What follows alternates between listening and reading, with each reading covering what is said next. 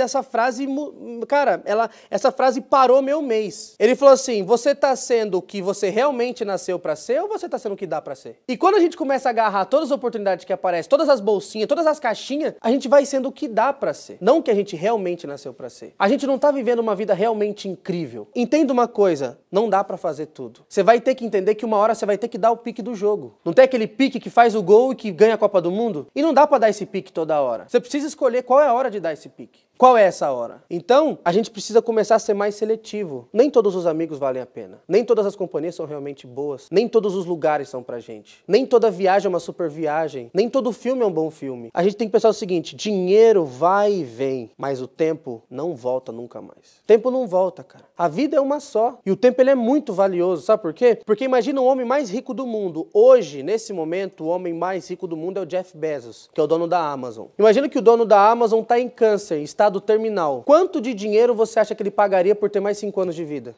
todo o dinheiro do mundo. Mas você quer saber? Todo o dinheiro do mundo não compra nem um dia sequer a mais. Se todo o dinheiro do mundo não compra um dia sequer a mais, por que, que a gente nem vende? A gente dá o nosso tempo. A gente entrega de mão beijada para pessoas, para coisas, para situações que não merecem um segundo do nosso tempo. Então a gente tem que começar a ser mais seletivo, cara. Eu vou ver esse filme? É sério mesmo que eu vou ver sete temporadas dessa série? Essa série vai me tornar alguém melhor mesmo? É sério? Essa série vai me, tornar, vai me tornar um homem melhor? Ou essa série vai me incentivar a trair meus amigos, trair minha esposa, ser uma pessoa de menos caráter? Então é sério que eu vou. Mano, imagina, uma série tem 50 minutos. Tem série que cada temporada tem 14 episódios. E tem série que tem 8 temporadas de 14 episódios. Faz a conta. 8 vezes 14 vezes 50. Cara, você perdeu a full ali uns 3 meses. Sem dormir. Você simplesmente riscou do seu calendário assim, ó. Peraí, deixa eu ver qual que eu vou abrir mão. Não, eu não quero ter vivido agosto, nem setembro nem outubro. Arranca da minha vida isso aí. E depois, quando chega lá no final, você fala, eu queria ter mais uma semana. Mas você teve. Você teve, brother. Mas você rasgou. E hoje a gente tem a oportunidade de ter esse tempo. Então pensa o seguinte, o tempo não dá para escolher de trás para frente. Ou melhor, o tempo não dá para escolher de frente para trás, né? Mas a gente pode escolher de trás para frente. Então saiba que hoje é o minuto zero da nova vida. Não dá para escolher viver o minuto zero no minuto final. Não tem como. Quando chegar no minuto final já era. Acabou. Não dá para escolher. Peraí. Às vezes a gente começa, a gente brinca, tem brincadeiras e coisas que a gente faz que a gente pega o, o timer, né? Ou tem coisas tipo assim, por exemplo, ah, já já aconteceu da gente fazer uma entrevista, uma reunião, alguma coisa que você bota o timer a uma hora e acabou. Mas aí aí, tipo, ah, não, vamos fazer mais um pouquinho. Você roda o timer de novo. Só que no time da vida não é assim, cara. Quando o ponteiro aponta ali, acabou. Não tem mais. Vou voltar. Não, não dá pra voltar, cara. Entendeu? Você perdeu a vida do jogo, vou... não tem mais outra vida, cara. Nesse jogo aqui, você só tem uma vida. Nesse jogo aqui, é só uma chance. Tem horas, a gente tava jogando Resident Evil esse tempo atrás, tem chefão que às vezes a gente não precisa enfrentar ele. A gente só tem que correr. E tem horas que a gente quer enfrentar tudo, tem hora que a gente quer peitar tudo, tem hora que não. Às vezes é simplesmente ignorar. Deixa passar. Então tem discussões que não vale a pena entrar tem situações que vale a pena você falar, você tem razão. Vale a pena a gente perder cinco horas, vale a pena a gente perder. Você tem razão, brother. É isso aí. Continua com a tua opinião e vai viver tua vida, velho. Vamos ser mais seletivo. Vamos dedicar o nosso tempo, o nosso tempo valioso que muita gente nesse exato momento pagariam bilhões, talvez trilhões, para ter um segundo a mais. E você quer saber? Todo mundo aqui não tem apenas um segundo. A gente tem anos pela frente. Só que agora a gente pode escolher no que a gente vai investir a moeda mais preciosa do mundo, que é o nosso tempo. Então vamos dedicar esse tempo para coisas realmente valiosas, para coisas que realmente importam, para coisas que realmente vão somar e vão transformar a nossa vida e a vida de outras pessoas. Eu acho que esse tem que ser o nosso foco diário. Quando a gente abrir o olho, essa tem que ser a primeira pergunta: onde eu vou investir o meu tempo? Que... Vocês vão entender na hora que vocês assistirem no YouTube depois, então, beleza? Esquenta a cabeça não, Elton. Obrigado.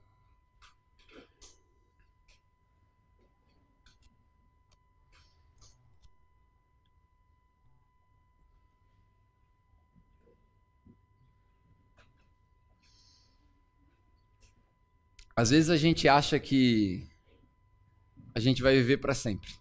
A maioria das pessoas não pensa na morte. A maioria das pessoas não pensa que você pode morrer amanhã. A maioria das pessoas não pensa que ninguém precisa ficar velho para morrer. E a maioria das pessoas não pensa a respeito de morte porque é um conceito muito estranho para nós. Na verdade, nós não fomos criados para morrer. O ser humano não foi criado para morrer, a gente foi criado para viver eternamente. pouco tempo atrás aqui, eu cheguei a compartilhar de, que nós fomos criados à imagem e semelhança de Deus. E Deus é um ser eterno.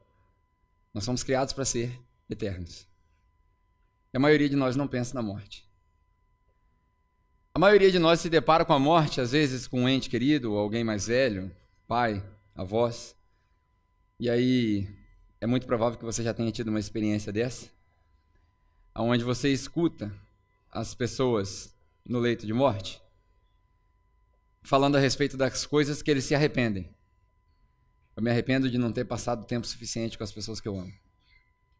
Me arrependo de não ter feito aquilo que eu realmente queria fazer. Eu me arrependo de não ter vivido uma vida plena. Eu me arrependo de não ter tentado mais. E a maioria de nós não leva em consideração de que essa fase que nós vivemos aqui é um teste. E nesse teste, uma das, uma das coisas que a gente mais precisa aprender é falar não. A gente precisa aprender a falar não na nossa vida. Porque a gente não pode fazer tudo. A gente não consegue fazer tudo. E se você se aventurar em fazer tudo, e atender todo mundo, e abraçar o mundo, você provavelmente vai se frustrar. Se você tentar fazer tudo e responder todo mundo, e atender todo mundo, e amar todo mundo, embora isso seja muito louvável, você vai se frustrar. E aí você vai viver a sua vida baseado na expectativa que as outras pessoas têm para você. Hoje, o meu intuito é falar sobre tempo. Mais especificamente sobre prioridade. E aí, se eu puder tirar o dia de hoje, eu quero falar sobre um assunto muito chato ir à igreja. Logo na igreja para quem não gosta de igreja. Eu durante a semana eu se você perguntar para mim assim, por que você quer falar sobre isso? Não tem nada de muito espiritual na razão de falar sobre isso, não. Vou confessar para você. Não foi algo que eu orei, passei horas e Deus falou assim, fala sobre ir à igreja. Porque eu acho que Deus nunca, nunca falaria isso para mim, nem para você. Filho, quero tratar contigo a respeito de ir à igreja. Acho que Deus não se importa muito com isso. Mas algumas pessoas devem ter recebido uma mensagem minha. Essa semana eu estava brincando com a Leonara aqui antes dela chegar. Eu mandei uma mensagem para algumas pessoas. E as pessoas que eu tenho mais intimidade, eu falei assim: Ó, você está sumida há muito tempo, vou passar o facão, hein? E aí a gente brinca com essas coisas sobre ir à igreja e tal. E eu queria falar com você a respeito de ir à igreja. Tempo prioridade. Tem uma frase muito muito conhecida no nosso meio que diz que tempo é dinheiro. Por que, que você acha que as pessoas dizem que tempo é dinheiro? Porque tempo é o seu bem mais valioso. Você quer saber se você ama alguém? Você não precisa nem olhar a sua carteira, você precisa olhar quanto tempo você passa com aquela pessoa. Tempo é o bem mais valioso que nós temos. E tempo é igual dinheiro. Ou você investe, ou você gasta. Só tem duas maneiras de você se comportar com dinheiro. Ou você investe, ou você gasta. Quem investe, espera retorno. Quem gasta, nunca vai ter retorno. Quem investe é proativo. Quem gasta é reativo. Essa semana eu conversei com algumas pessoas e a gente vai ler Eclesiastes, tá? Se você quiser preparar sua Bíblia aí, a gente vai ler Eclesiastes. Essa semana eu conversei com algumas pessoas e foi engraçado que na minha conversa eu falava com eles o seguinte: é, Cara, para que, que você vai fazer isso? Isso aí é Netflix. Era a minha expressão. O que, que é Netflix? Isso aí é Netflix. Netflix é perda de tempo. Pegou? Isso aí é vai virar expressão. Depois você tira foto e me marca lá no Instagram lá com hashtag lá. Isso aí é Netflix. Por quê? Você parou para pensar? E, e, assim, a gente vai ler Eclesiastes. Eu prometi para vocês que no domingo passado eu ia tentar trazer as minhas mensagens com uma ideia meio que global, não só um versículo. Quando Salomão escreve Eclesiastes, ele fala que tem tempo para tudo na vida.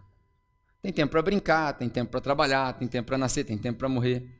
E eu entendo que tem tempo para você se divertir. Né? Recentemente saiu a nona temporada de uma série que eu adoro no Netflix. Então eu tenho que separar um tempinho para eu poder me distrair e tal, mas eu demoro muito para assistir Netflix. Às vezes eu passo dois meses sem ligar o Netflix. Mas saiu uma série e eu quero assistir a série. Tem tempo para tudo. Mas na maioria das vezes, na maioria das vezes, quando a gente para para assistir Netflix, a gente está perdendo tempo. Porque se você, presta bem atenção, se um médico chegasse para você e falasse assim, ó, você tem 24 horas de vida. Você gastaria essas 24 horas assistindo Netflix? Por que não? Porque assistir Netflix é gastar tempo, não é investir tempo. Por que, que eu comecei essa mensagem dizendo que a gente tem que aprender a falar não? Porque é quando a gente aprende a falar não que a gente define o que é prioridade. Prioridade não está definido quando você fala sim. Prioridade está definido quando você fala não. E prioridade é um negócio que a gente precisa reinterpretar, porque a maioria de nós, eu, eu tenho um, um costume, né? A nossa igreja tem uma lista de distribuição e eu mando mensagem de vez em quando para as pessoas. E nessa minha, no exercício da minha função como pastor de igreja, a maioria das vezes, quando eu mando mensagem individualmente, não na lista de distribuição, é porque eu estou sentindo sua falta. A igreja ainda é pequena o suficiente e eu ainda consigo saber quem vem e quem não vem. E aí eu sinto sua falta, eu mando uma mensagem. A maioria das vezes a resposta é: eu estou sem tempo. Estou sem tempo. Estou muito ocupado. E é engraçado que tempo é um negócio que todo mundo tem igual. Quando a pessoa fala assim, ah, eu estou sem tempo, estou muito ocupado, eu começo a lembrar de quando Jesus convidava as pessoas para seguir ele, e eles falavam assim, pô, acabei de comprar um terreno. Deixa eu enterrar os meus pais. Eu casei, a pior desculpa que tem é essa, eu casei. Não posso ir, não. Casei. Tive filhos. Quantas pessoas no nosso meio pararam de ir à igreja, e aí eu tô, eu tô te pedindo licença, eu tô falando sobre ir à igreja. Eu sei que não tem nada a ver com o contexto do texto, mas estou te pedindo licença para fazer isso. Muitas pessoas no nosso meio pararam de ir à igreja porque estou com um filho pequeno. Como se o filho pequeno fosse o demônio, né? Tipo, me impediu de ir à igreja. Ah, domingo que vem eu vou. Muita gente fala isso para mim. Domingo que vem eu tô lá, você pode contar comigo. Como se a gente tivesse poder sobre o tempo e a gente pudesse garantir que até domingo que vem eu tô vivo para ir lá. Você lê Lucas capítulo 12, por exemplo, quando Lucas está escrevendo a respeito das preocupações que a gente deve ter. E aí Lucas fala assim: quem de vocês, se estiver preocupado, consegue adicionar uma hora sequer na sua vida? Não está no nosso controle. A gente não tem controle sobre o tempo. E tempo é um negócio que a gente precisa aprender. Prioridades. E aí hoje eu vou usar o lance da prioridade. É o meu microfone esse? Então, pega outro para mim, não tem problema não. A gente vai falar sobre prioridades e sobre ir à igreja. É, se você se você quiser, você pode pegar Eclesiastes, capítulo 11. É o capítulo que nós vamos ler. Abre aí a sua Bíblia, por favor. Eclesiastes, no capítulo 11. Vamos ler alguns versículos. Eclesiastes capítulo 11, versículo 9 até. Não, de bom. Eclesiastes capítulo 11, versículo 9. Falando sobre tempo. Você falou ontem isso? De Deus, hein? Você está espiritual pra caramba, hein? Domingo que vem você vai pregar, beleza? Eclesiastes 11, versículo 9. Alegre-se, jovem, na sua mocidade. Mocidade aqui quer dizer juventude. Tem alguém aqui que se julga velho, tipo acabado, pronto para morrer? Levanta a mão assim, só para eu. Alguém aqui? Não, beleza. Então esse texto aqui é para você, amém? Você não é jovem, você não é velho, então. Seja feliz seu coração nos dias da sua juventude. Siga por onde o seu coração mandar, até onde a sua vista alcançar. Ele está falando de perspectivas humanas. Até onde você conseguir ver, até onde você conseguir planejar, vai. Mas saiba que por todas essas coisas Deus o trará a julgamento.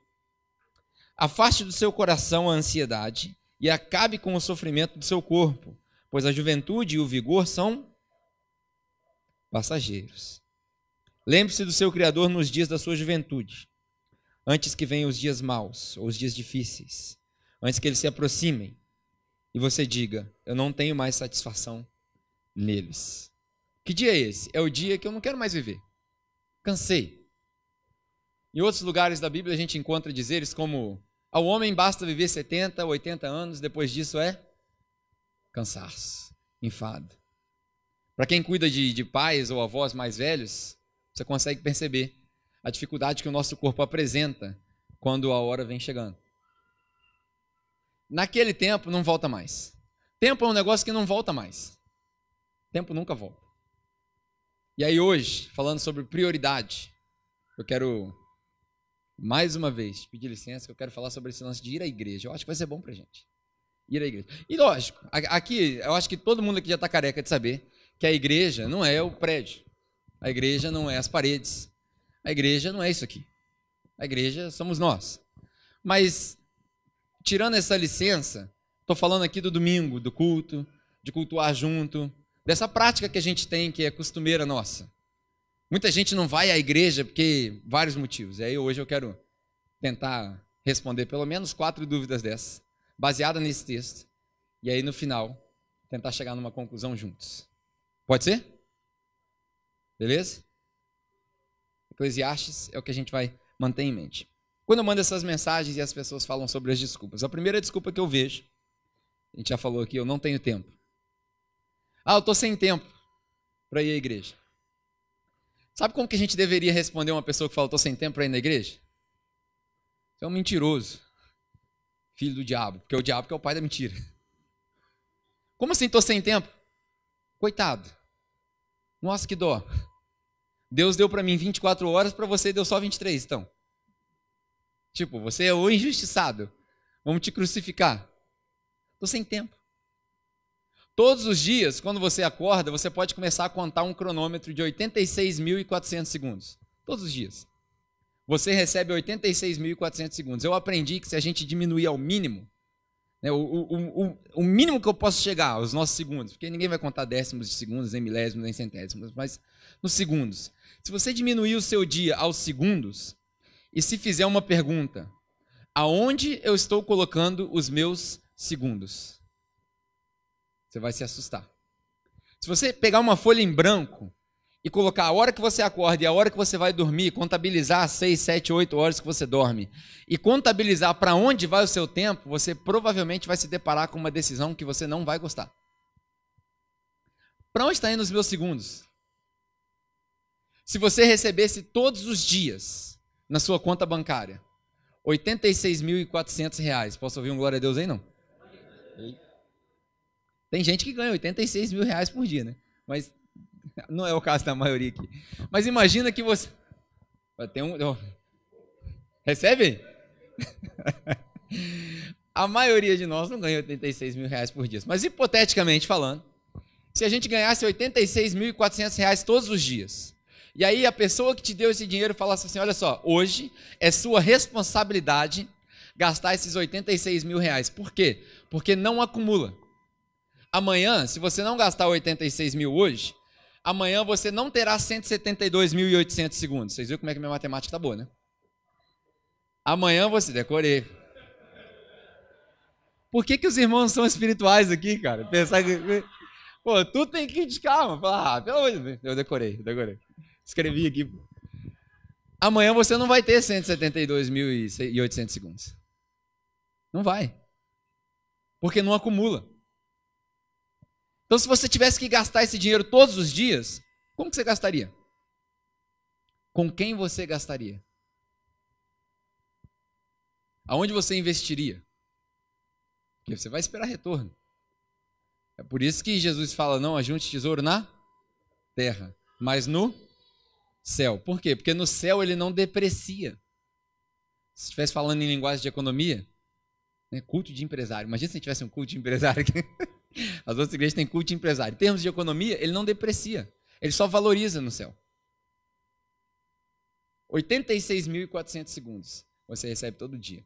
Quando as pessoas falam assim, eu não tenho tempo, na verdade, todo mundo tem tempo. O que a gente não tem é vergonha na cara para falar para Deus que ele não é importante. É isso que a gente não tem. Não, Deus, quer saber? Na moral, estou cagando e andando para você. Porque eu tenho tempo. Eu recebi os 86.400 segundos. Eu acordei com um fôlego de vida, que vem de Deus, que soprou em mim um fôlego de vida. Que eu digo que eu sou grato quando eu acordo de manhã, mas na verdade nenhuma oração mal e mal eu faço. Eu vou comer o café da manhã. O que, que é isso? Falta prioridade. Não é tempo, é prioridade. O que, que é prioridade? Segundo ponto.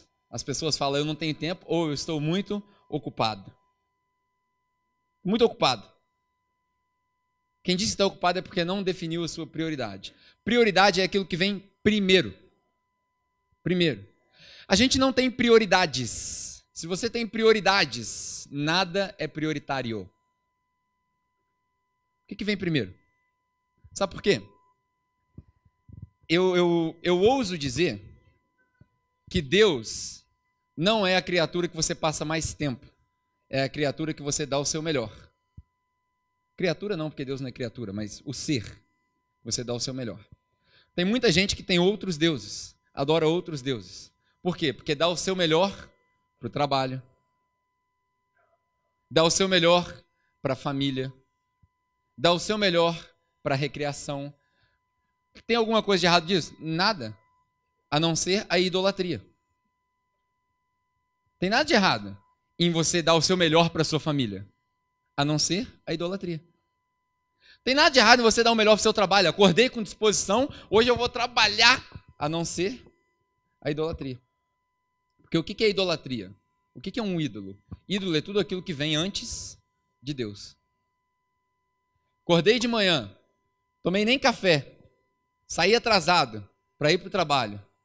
O que, que eu fiz? Coloquei o meu trabalho antes de Deus. Ah, mas eu começo 5 horas da manhã, é muito cedo, acorda às 4. Nossa, mas aí é muito cedo. É fácil, só ir dormir às 9. Ah, mas não consigo dormir às 9, porque meus filhos não vão, não vão para a cama cedo. Quem é que manda na sua casa? Você ou seus filhos?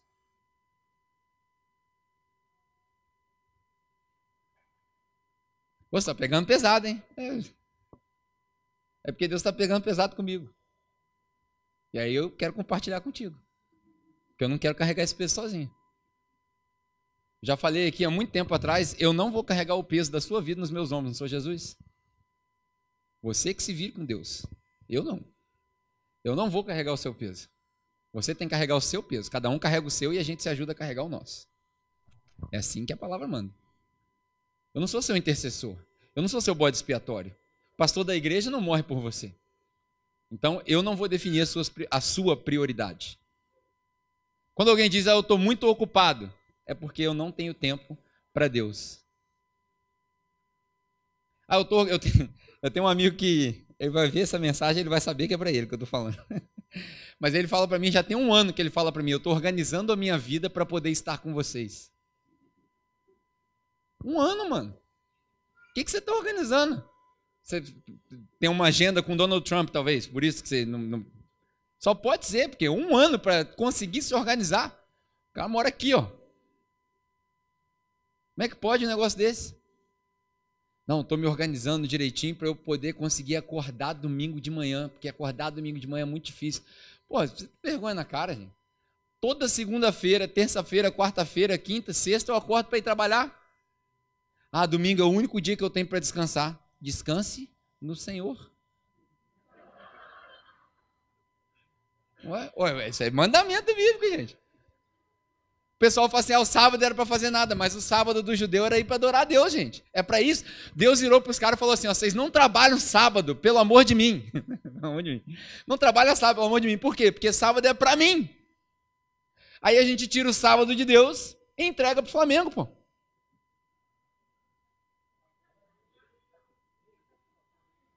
Ô irmão ali, o irmão já tá me olhando torto ali, ó. Tá olhando para mim ali porque o Flamengo é religião, né, compadre? Tamo junto, irmão. Mengão. Eu também passo esse problema, entendeu? Também passo esse problema. Prioridade.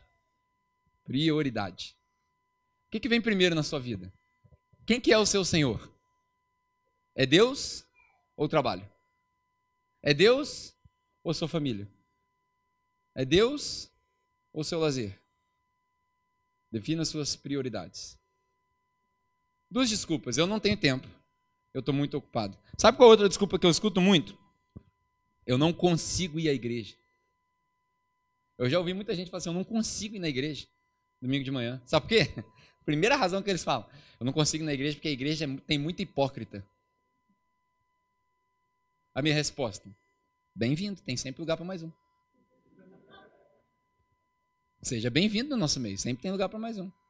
Tem uma responsabilidade nossa, enquanto igreja, para a gente viver uma vida santa, uma vida digna do chamado de Jesus? Tem, tem. Mas não é desculpa. Porque hipócrita tem em todo quanto é lugar. Aí o cara, normalmente quem fala para mim que não vem na igreja porque tem hipócrita, nem é o cara que não é crente, não. É o crente mesmo. Quer dizer, diz que é crente. Porque ele vira e fala assim: não, porque eu, fa eu faço culto lá em casa. Eu não vou na igreja domingo porque o culto é lá em casa. Aí eu, eu morro de rir por dentro, né, para tentar não desrespeitar a pessoa. Pô, tu, tu, não tem coragem de levantar no domingo para passar uma hora com a gente, uma hora e meia, duas horas com a gente. Tu vai falar para mim que na segunda-feira, na correria, você levanta para fazer seu culto. Quem que é hipócrita aqui na história? Ou segunda-feira você sai do seu trampo lá na CSN, aquele calor do alto forno, você sai sujo, cheio de pó. Aí você pega o carro na hora do almoço, vai na sua casa para fazer uma oração com a sua esposa, com seus filhos e volta para trabalhar?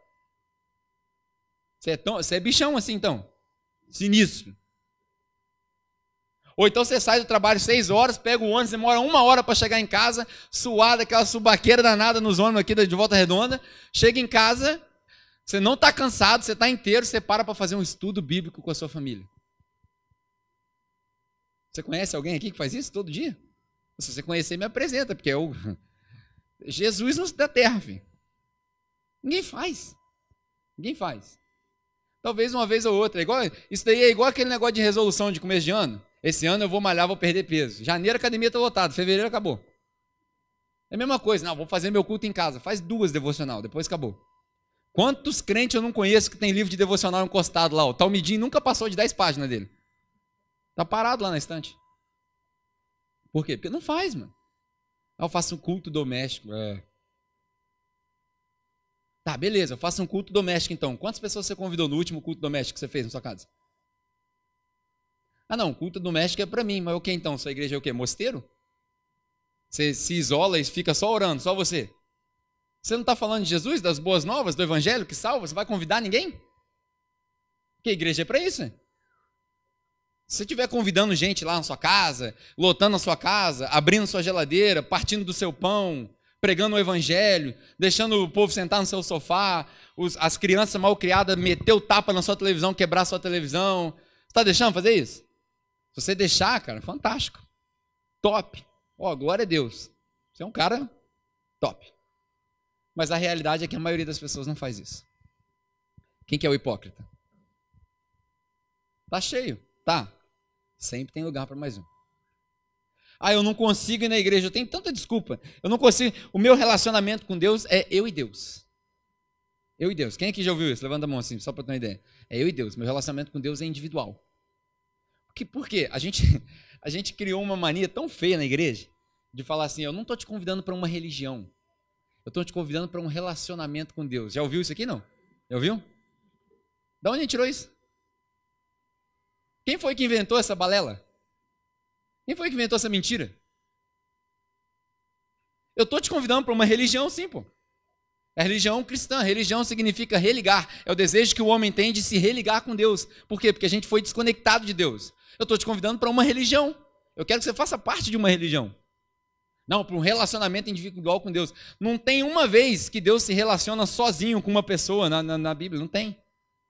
De vez em quando ele fala com um ou outro, mas é sempre para o benefício do povo. Relacionamento com Deus é comunitário, não é individual. Quando Deus fala de igreja, principalmente no Novo Testamento, ele sempre fala no plural. Não tem igreja no individual. É sempre no plural, é sempre comunitário. Deus está sempre falando para a igreja. E igreja é plural, não é comunitário. Não é à toa que no Antigo Testamento, a primeira vez que a gente ouve falar de Deus, o termo é Elohim, plural. Quando a gente vai para o Novo Testamento, embora não esteja escrito lá, a gente consegue entender que existe uma comunidade, a Trindade. São três, eles vivem em comunidade. Nós somos seres sociais, nós somos feitos para andar um com o outro. Ah, eu adoro a Deus porque é eu e Deus. Você não consegue amar nem o seu irmão que está do seu lado? Quanto mais amar a Deus. Você falar para mim que você ajoelha, que você ama a Deus de todo o seu coração, de todo o seu entendimento, quando é o mandamento, como é o mandamento? Qual é o principal mandamento? Amar a Deus sobre todas as coisas. Você vai falar para mim que você ama a Deus de todo o seu coração, de todo o seu entendimento, se você não consegue comungar uma hora com o irmão? Ou você é muito ninja, ou você é muito cara de pau. Ou um ou outro. Porque não tem como. Isso quem está falando sou eu, não. Quem está falando é o próprio Jesus. E não é porque ele está falando pela minha boca aqui milagrosamente, não. Tudo isso que eu estou falando aqui para vocês são textos bíblicos da história de Jesus. Não consigo amar meu irmão que está do meu lado? Vou amar Deus. Ah, hoje, mundo tecnológico, né? Eu assisto no YouTube. Muita gente deixa de vir no domingo porque tem mensagem no YouTube. Foi a pior coisa que eu fiz foi colocar mensagem no YouTube. Pior coisa. Várias vezes eu já pensei se eu não deveria tirar a mensagem do YouTube. A gente só não tira a mensagem do YouTube da nossa igreja porque eu escuto vários relatos de várias pessoas que nem moram em Volta Redonda, que escutam a mensagem e que são abençoados. Por quê? Porque o cara não tem aonde ir. Na verdade tem, é porque o povo é folgado também, preguiçoso. Sempre tem uma igreja perto da sua casa. Sempre tem. Ah, mas a igreja lá não, não fala o que eu quero ouvir. É por isso que você tem que ir para lá, para ver se você conserta o negócio lá. Ah, que eu não gosto da música. A música sempre vai estar alta para alguém. A palavra sempre vai ser só para o outro, nunca é para mim. Ó, essa palavra aqui é para o cara que não veio hoje na igreja. É sempre assim. Aí você tem que fazer igual é a frase do John Kennedy que ele falava na, durante a guerra: não pergunte para o seu país o que o seu país pode fazer por você. Pergunte o que você pode fazer para o seu país. É a mesma coisa na igreja. A igreja não é um supermercado onde você vem, compra o que você quer e vai embora. A igreja é uma comunidade onde você faz a sua parte. Então você tem que perguntar: o que, que eu posso fazer por essa igreja? Eu cheguei aqui, Deus me mandou para cá que, que eu posso fazer? A coisa mais irritante que eu escuto é o irmão que chega aqui e fala assim: rapaz, tive uma revelação, Deus mandou vir congregar com vocês aqui. Eu sempre falo assim: faço não, irmão. Faço não, porque daqui a três meses você vai falar que vai para outra igreja. Aí Deus mandou, agora desmandou. Se Deus mandou você vir, você fica. Ué. Ah, mas eu não gostei do que você falou, eu não concordo com sua doutrina. Nem eu. Eu mesmo fico confuso com as coisas que eu prego. Porque a igreja não sou eu. Eu não sou seu chefe. Ah, eu assisto no YouTube. YouTube não. YouTube nunca vai substituir igreja. Nunca, nunca, nunca, jamais. Igreja online nunca, nunca vai substituir igreja. Ele pode até substituir um seminário. Você aprender alguma coisa, para você ver e tal. Mas nada substitui isso daqui, ó. Nada substitui você sentar do lado daquele irmão que cola o braço um com o outro no calor, assim, ó. Nada substitui. Nesse calor aqui, nada substitui. Esse sentimento que você tem no, se você for bem a fundo, se você começar a desenvolver amizades sadias aqui dentro, nenhum, nenhum mecanismo, nenhuma ferramenta vai substituir você poder compartilhar das suas dores e das suas ansiedades com a pessoa que está do seu lado. Nada. Agora tem igreja online. Atrás de mim, Satanás. Agora tem igreja online que, que tem aquele negócio de comentário, né? O cara fica comentando, pô, legal pra caramba, tá querendo interagir com a galera. Mas não é a mesma coisa. Nunca é a mesma coisa. Ninguém consegue sentir suas dores online. Agora a gente vai inventar a igreja, igreja EAD Church, né? Ensino à distância Church. Isso não existe, cara. Isso não existe. Nunca existiu, nem vai existir. Igreja é isso aqui, ó. Por mais limitado que isso aqui seja, por mais litúrgico que seja, por mais organizado que seja, igreja é isso aqui. Ah, eu não gosto de religião organizada. Outra desculpa que eu, que eu escuto. Eu não gosto de religião organizada. Você gosta de religião desorganizada, então? Tipo, uma bagunça, a gente chega e faz o que quer? Dá para fazer também. A gente reúne a galera aqui, vão ficar à toa, vão. Agora a gente resolve cantar, vamos cantar. Resolve comer, vamos comer. Dá, ué. É uma religião desorganizada. Eu nunca vi funcionar, mas se você quiser. Não gosto de religião organizada. Não existe. Toda religião é organizada, gente. Até o ateísmo é organizado. Toda religião tem que ser organizada. Nós fomos criados para viver em ordem. Isso faz parte da nossa essência. No princípio, o universo ele era sem forma e caótico. Aí Deus veio e deu ordem. Quando a gente vê a história da criação em Gênesis capítulo 1, a primeira frase é Deus deu ordem, Deus organizou o caos. A gente não consegue viver no caos. Tudo isso é desculpa a igreja não tem nada a ver com ensino. Às vezes as pessoas falam assim: ah, eu fui lá não aprendi nada. Às vezes as pessoas falam assim: a gente sai do culto, Rapaz, hoje eu não recebi nada no culto. Hoje, recebi nada. Aí minha resposta pro cara foi assim: Eu não sabia que era para você o culto, não é? Eu vim para dar então um presente para você, para adorar você, para dar louvor para você. Você não recebeu nada. Até onde eu sabia, o culto era para Deus. Se Deus recebeu, eu estou feliz. Se você recebeu ou não, daí é problema seu. Talvez você não esteja recebendo porque você também não está dando. Porque da mesma medida que a gente dá, a gente recebe. Isso pode se aplicar para tudo. O cara vem aqui e quer só sugar, chega uma hora que acaba, esgota. Não tem mais nada para você. Aí o que, que você deve fazer? Procurar outra igreja. Estou falando igual um louco aqui. Procurar outra igreja. Que aí você vai chegar na outra igreja, você vai sugar tudo que tem para sugar. Aí na hora que acabar, o que, que você faz? Procura outra igreja. Aí você fica pulando de igreja em igreja, igual um parasita. Aí você vai sugando a vida das igrejas, até você perceber que o problema não está nas igrejas. O problema está onde?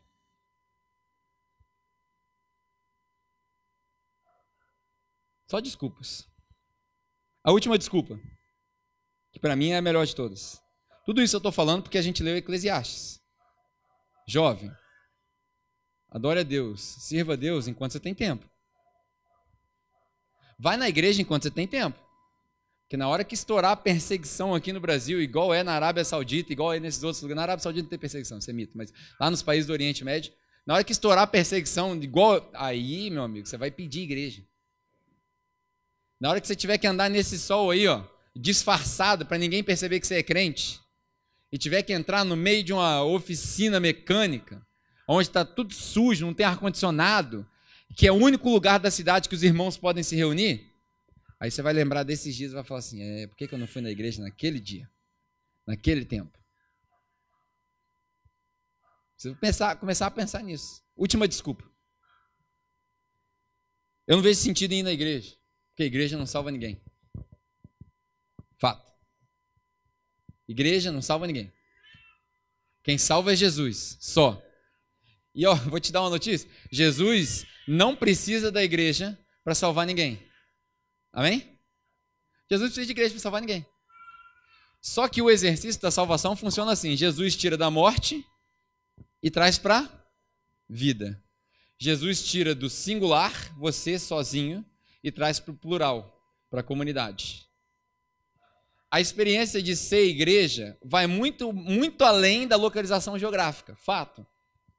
Ser igreja não é ir num local. Ser igreja é ontológico, está aqui dentro. Isso é ser igreja. Quando você descobre o significado e fala assim, cara, eu quero ser igreja com essa galera. Aí você começa a perceber que você não vai à igreja, você traz a igreja. Pega essa revelação aí você Tô igual o cara da, do, que vende água lá. Pega a visão. Você não vai à igreja, você traz a igreja. Ah, eu não vejo sentido porque a igreja não salva ninguém. Fato. Mas na história da igreja, nunca, nunca na história da igreja cristã, desde a época de Jesus, dos apóstolos, dos, dos pais da igreja, da época monástica, nunca na história da igreja existiu um cristão que se converteu e falou assim: Ah, não vou na igreja, não. Nunca. A igreja local, o ajuntamento local, sempre fez parte da história da igreja. Nunca na história, do mesmo jeito que nunca ninguém se converteu e falou assim: Eu me converti, mas não vou me batizar, não. Porque batizar não precisa. Que é fato também. Você não precisa se batizar. Batismo não salva ninguém. É fato também, você não precisa ceiar. Ceia não salva ninguém. É fato também, você não precisa vir no culto. Culto não salva ninguém. Mas nunca existiu ninguém, não tem relato de ninguém na história da igreja que falou assim: eu me converti, mas eu não quero me batizar. Ou eu me converti, mas eu não quero ir na igreja. Nunca. Eu acho que não vai começar agora. Não é com você que Deus vai começar. Um jeito novo de ser cristão. Como que é? Sozinho. Não preciso, não preciso ir na igreja. Quando você entende isso, você entende que a igreja é uma família. A igreja não é só uma organização, é uma organização também, que tem ordem, tem tudo. Mas a igreja é uma família. E numa família, todo mundo tem função. Todo mundo tem uma função. Para quem tem filho adolescente, então pega essa agora que você vai levar para casa e fala assim, oh, o pastor falou, você pode fazer. Todo mundo tem função. Na minha casa, por exemplo, eu sou responsável por levar o lixo. Toda segunda, quarta e sexta, eu tenho que levar o lixo. Se eu não levar o lixo, outra pessoa tem que levar o lixo no meu lugar. Na sua casa, você deve ter uma função. Todo mundo tem uma função na sua casa. Até as crianças. Lavar prato, organizar alguma coisa, todo mundo tem uma função. Qual que é a sua função nessa casa aqui? Qual que é a sua função?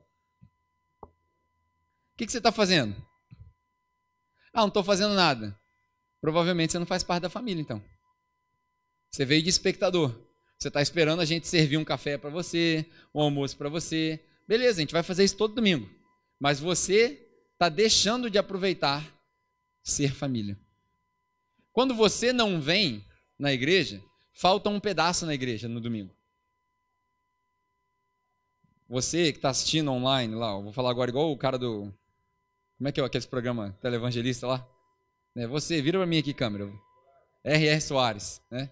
Estou seguindo a Jesus Cristo. Quem é que assistiu R.R. Soares? Nossa, gente, vocês estão muito. Estão muito desatualizados, pô. É? Missionário Soares. Você que está assistindo online que não veio na igreja hoje, quando você não vem, falta um pedaço aqui.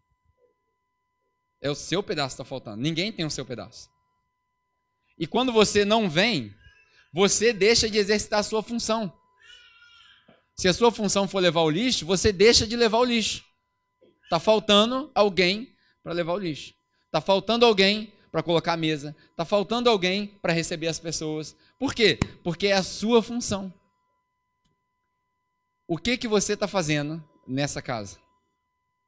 Qual é a sua função nessa família?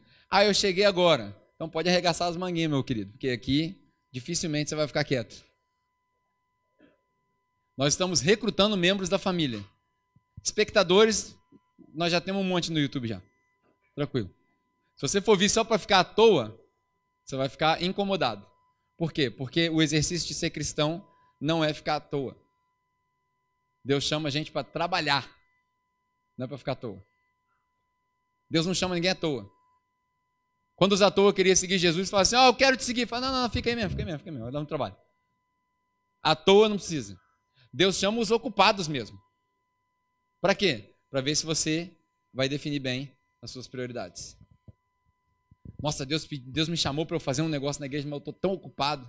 É aí que a gente vê quem, é aí que a gente separa os meninos dos homens, as meninas das mulheres. Nossa, estou muito ocupado, estou ficando muito cansado mas eu tenho um café às oito da noite depois do meu trabalho. É aí que a gente separa os homens dos meninos. Trabalhei a semana inteira, mas eu me comprometi de vir limpar a igreja às nove horas da manhã. É aí que Deus separa os homens dos meninos. Serviço. Pô, tô cansadão, mas a irmã tá precisando de uma visita lá. Pode outra pessoa? Não, não, é você que Deus quer lá. Por quê? Porque Ele está falando com você. Então você vai. Qual é a sua função? Se você não entendeu nada disso que eu estou falando, é porque você não entendeu o que é igreja. Só isso, simples. Se você não entendeu o que eu estou falando, não faz sentido para você, é porque você não entendeu o que é igreja. Abre sua Bíblia em Efésios, capítulo 1, e eu vou terminar com isso. Eu tenho só mais algumas coisas para falar, mas eu vou terminar com isso daqui.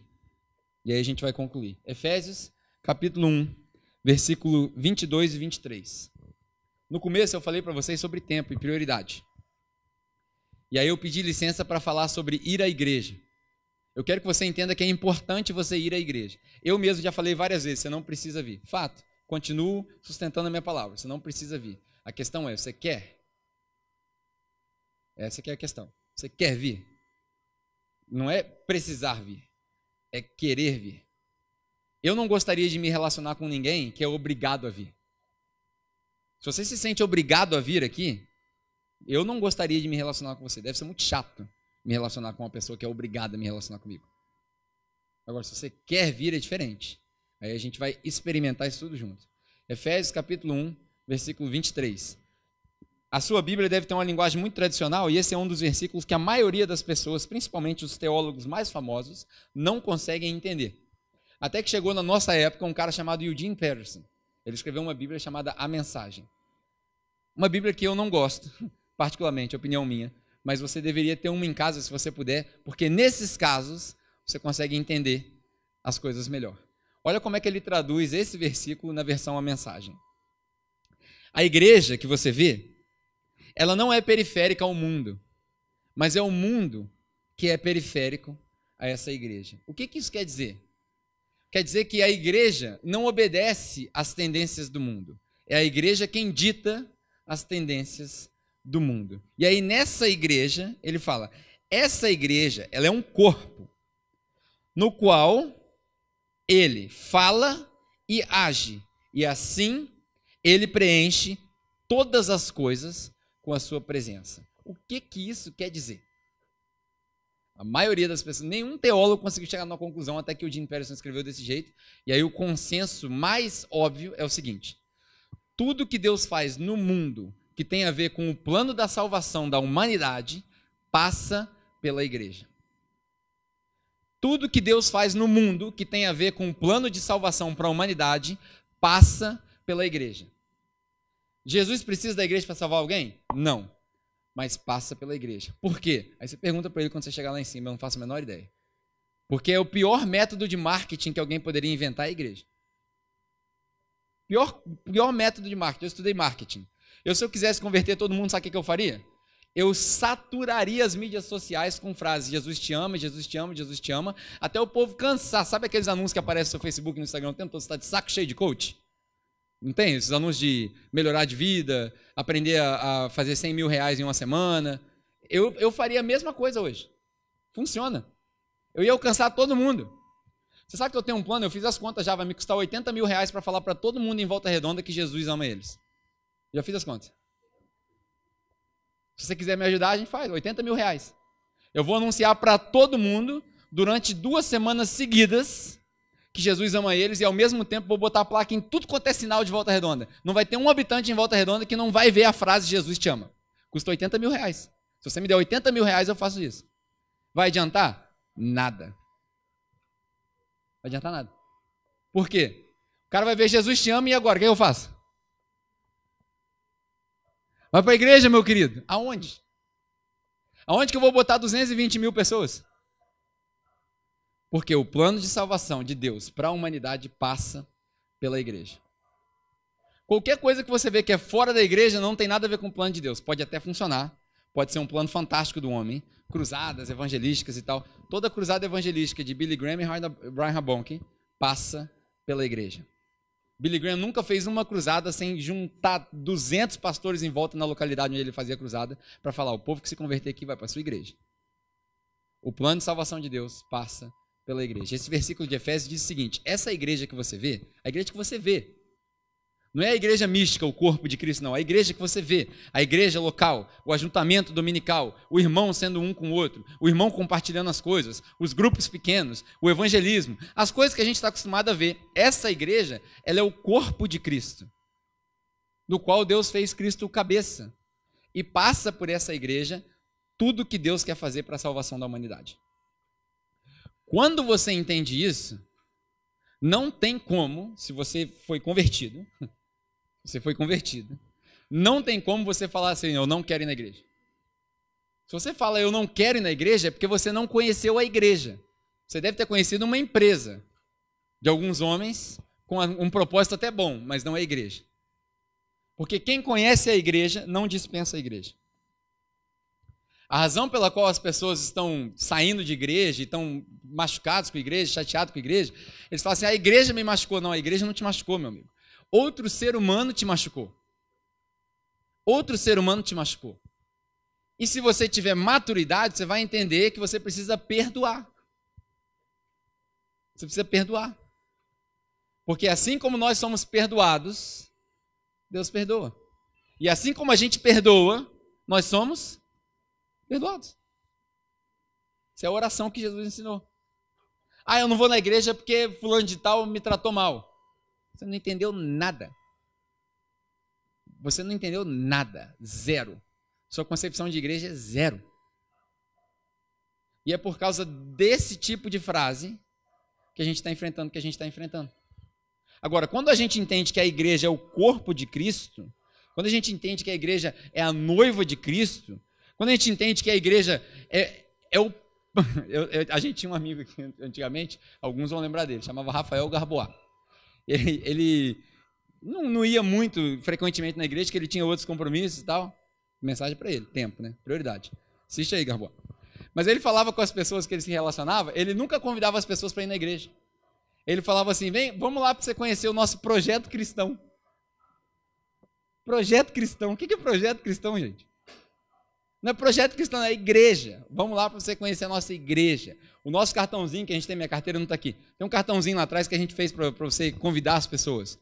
É uma igreja para quem não gosta de igreja. Aí tem um pessoal que fala assim: ah, mas agora virou igreja? Virou não, gente. Sempre foi uma igreja. Isso daqui sempre foi uma igreja. Está na frase, está no cartão. É uma igreja. Para quem não gosta de igreja. Nós somos uma igreja. Nem melhor, nem pior do que nenhuma outra. Só diferente. É uma igreja. Aí você talvez fale assim: ah, mas tudo isso que você está pregando aí, esse amor um com o outro, essa devoção, eu não consigo ver na igreja de vocês. Vocês são hipócritas também. O meu convite para vocês, sabe o que é? Me ajuda. Me ajuda a transformar isso aqui numa igreja que você consiga ver igreja. Estou precisando da sua ajuda. Estou precisando de gente que quer transformar isso aqui numa igreja. Eu estou precisando de gente que entenda o que o Lucas falou, que a igreja é um coral.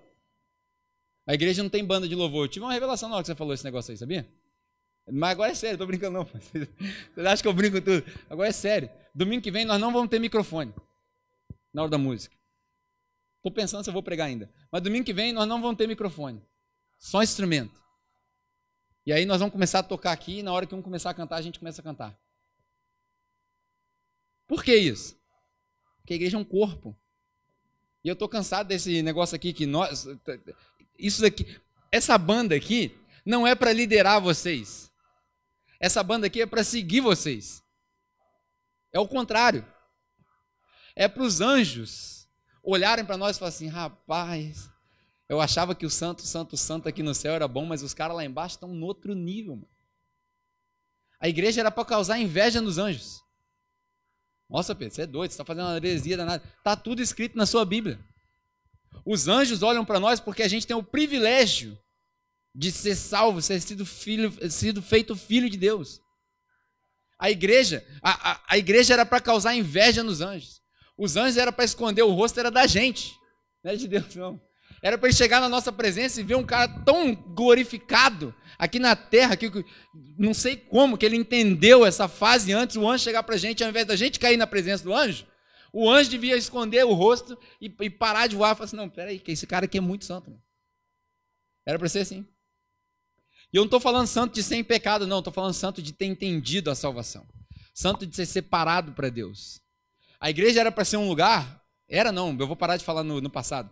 A igreja deve ser um lugar onde, quando a gente resolver se juntar, a gente sabe que nós estamos cantando para Deus, não para o homem. Na hora que parar a música, a gente confunde Espírito Santo com dinâmica de grupo. Parou a música, todo mundo abaixa a voz. Subiu a música, todo mundo levanta a voz. Acabou a música, faz aquele negocinho no violão, né? Todo mundo bate palma. Pô, muito fraco isso, mano. Muito fraco. A ideia é na hora que o cara tá cantando aqui, e aí acabou a música, e o povo continua cantando. É sem igual o seu amor. E aí o cara não aguenta. Aí um se ajoelha. Aí, ó, eu não sei se você conseguiu ver lá de trás, mas hoje, na última, quando chegou na última música, eu não conseguia levantar mais. Eu não me achava digno de cantar de pé, daí eu sentei.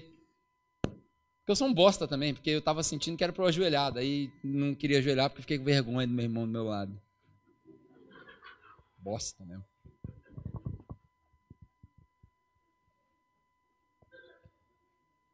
Mas é sério, cara. Quem tava dali. É, quem tava dali tava me flagrando ali, que eu vi um celular ali, eu tava sentado enxugando as lágrimas ali e tal. Por que eu tava enxugando a lágrima? Porque eu tava lutando com a minha própria perna, cara. Olha quanta imbecilidade. Eu lutando com a minha perna. Que a perna queria ajoelhar e eu sentava, muito burro, cara. Nossa, por que, que não ajoelha logo? Né? Perdi. Aí eu, depois que acabou, eu falei, vou, vou subir, né? Pensei comigo, cheio de ignorância, vou subir espiritualzão, tal, chegar lá, vou dar. Acabou, acabou, foi embora. A fumacinha, foi embora. Na próxima, né? Talvez. Mas, será que tem próxima? Se eu não chegar na próxima? Tá amarrado, né? Meu convite para você, para a gente terminar. A gente precisa entender o que é igreja. Volta em Eclesiastes, eu vou terminar com o versículo. Volta em Eclesiastes capítulo 12. Eclesiastes capítulo 12. A gente leu o 11, finalzinho do 11 e o começo do 12. Jovem, você, eu, busque a Deus enquanto dá tempo. Olha o sinal de acabar o culto aí. Busque a Deus. Igual sinal de escola, né? Volta. Filho. Jovem, busque a Deus enquanto dá tempo. Busque a Deus enquanto você tem tempo.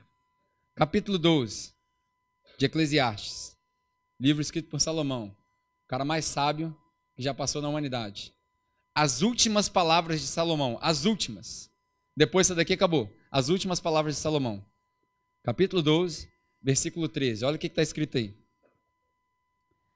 De tudo que foi dito, Salomão falando, tudo que eu falei para vocês, tudo que eu ouvi, tudo que eu aprendi, tudo que eu percebi, toda a minha sabedoria, tudo que eu li, de tudo que foi dito, a conclusão é essa: tema a Deus e obedeça aos seus mandamentos, porque foi para isso que nós fomos criados. A essência do ser humano é adorar a Deus. Se alguém te perguntar algum dia, para que, que eu vim na terra? Para que, que eu nasci? Para adorar a Deus. Adorar a Deus passa pela igreja. Depois de tudo que foi dito, depois de tudo que você aprendeu, ser igreja faz parte do seu chamado como ser humano e como filho de Deus. E a gente precisa aprender a ser igreja. Amém? Sem desculpas. Não tem mais desculpa. Não tem por que dar desculpa mais. Todo domingo eu estou aqui. Todo domingo. Por quê? Ah, isso é muito superficial. Porque eu quero. Porque eu gosto. Porque nos domingos, Deus me dá a oportunidade de eu me ajoelhar, que eu não aproveito, mas eu vou aproveitar. Nos domingos, Deus me dá a oportunidade de congregar com os meus irmãos. No domingo, Deus me dá a oportunidade de cantar com os meus irmãos, porque eu não faço isso em casa. No domingo, Deus foi tão gracioso que Ele preservou o Brasil um país livre para a gente continuar adorando sem perseguição ainda. Graças a Deus. Amém?